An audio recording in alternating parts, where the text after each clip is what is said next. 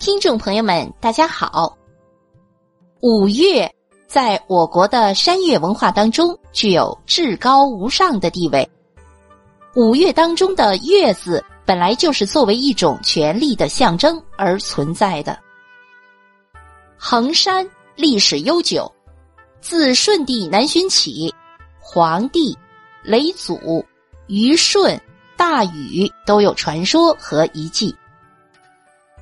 在中国古代，各朝天子每隔五年都要巡视四方，考察地方诸侯的政绩功德，从而进行升降处免。与此同时，还要对天地山岳进行拜祭。相传秦始皇统一天下后，对名山大川进行封禅拜祭。没想到走到香山祠的时候，突然遇到大风的阻挠，队伍停止在香山祠。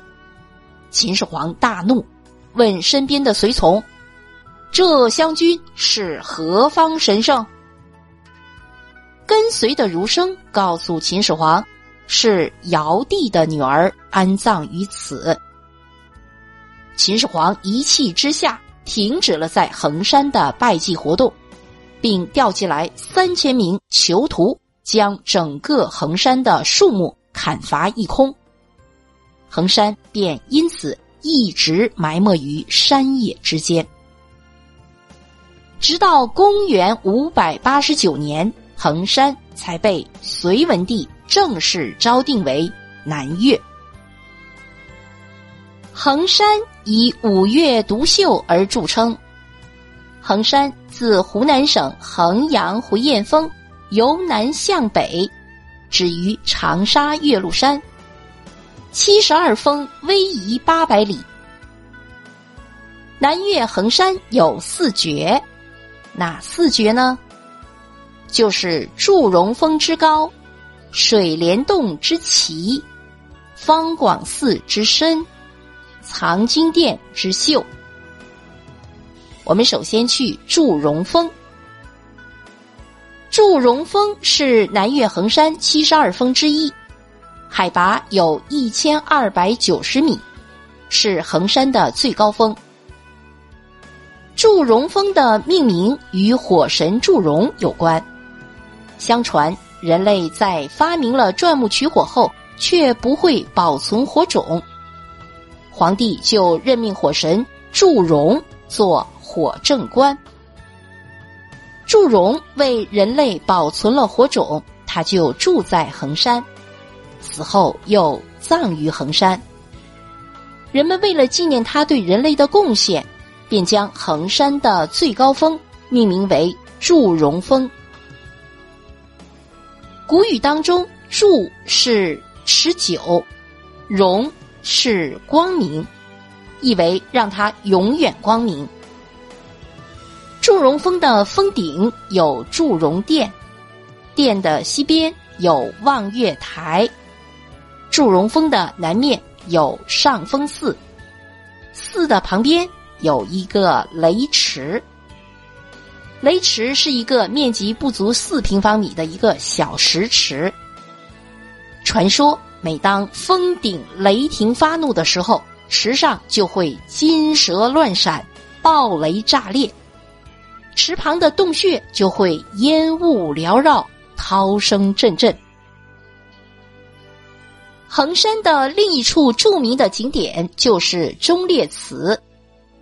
忠烈祠位于衡山香炉峰下，峰峦错峙，松柏掩映，池塘坐北朝南，建筑风格上仿南京的中山陵。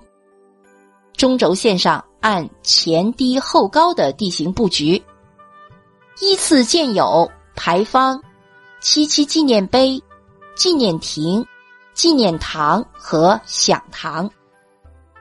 正门上是蒋介石亲笔书写的“忠烈祠”匾额，其中“烈”字下面少了一点，寓意烈士少一点，胜利快一点之意。享堂是忠烈祠最主要的建筑，气势宏伟，位于石阶的尽头。祠堂中除了纪念碑和纪念亭为纯石结构，其余建筑皆为石墙壁瓦单檐翘角。抗日战争进入相持阶段时，南岳以其优势的地理位置，成为抗战大本营活动的重要场所。一九三八年至一九四四年，蒋介石曾在这里召开了四次军事会议。一九三九年，国共两党为了培养抗日骨干，在此开办了三期游击干部培训班。抗战背景为南岳衡山又增添了传奇的色彩。我们要去的第三个景点是石鼓书院。石鼓书院是一座历经唐、宋、元、明、清、民国六朝的千年学府。书院主要建筑有武侯祠、李忠杰公祠、大观楼。七贤祠、敬业堂、合江亭等。可惜的是，在一九四四年七月衡阳保卫战中，它毁于日军的炮火。我们现在看到的石鼓书院是二零零六年仿清代石鼓书院格局重建的。石鼓书院八景景观优美宜人，石鼓书院七贤。文脉绵延千年。我们要去看的第四个景点是方广寺。方广寺之深是南岳四绝之一。那么方广寺为什么会建在以深著称的莲花峰上呢？从宗教的派别进入南岳的时间和影响力来看，道教在先。佛教在后，所以当慧海法师来到南岳的时候，南岳前山的道教香火已极为旺盛。为此，慧海只好选择了后山幽深的莲花峰，结庐为安。我们要去的第五个景点是麻姑仙境。麻姑仙境位于衡山的天柱峰下。从山腰半山亭西行一公里，即到了麻姑仙境。这里采用了点石成景、引水植树的造景方法。麻姑是传说中的仙女，是南岳魏夫人的四女。她每年在衡山采灵芝酿酒，然后飞天去给王母祝寿。我们经常说的“福如东海，寿比南山”之南山，即是衡山。我们要鉴赏的第六个景点是南岳大庙。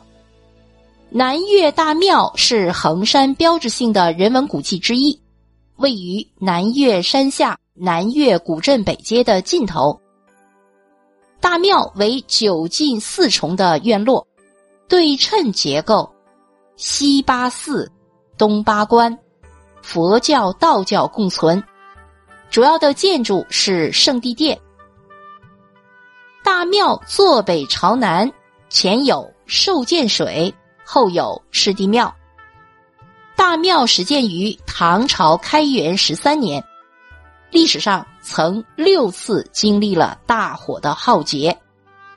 现在的建筑群是光绪八年修缮而成的，是五岳之中规模最大、总体布局最完整的庙宇。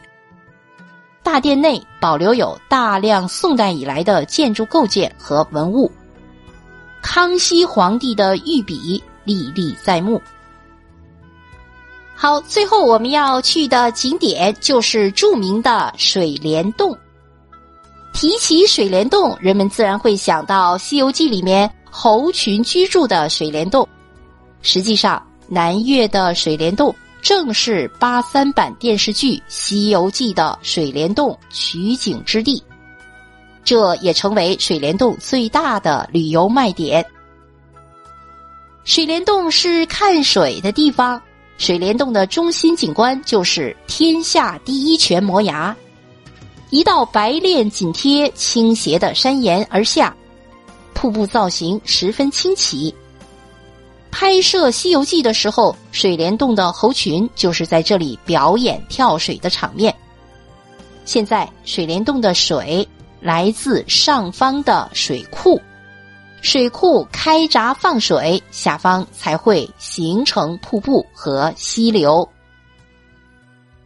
好，各位听众朋友们，南岳衡山就为您介绍到这里，感谢您的收听。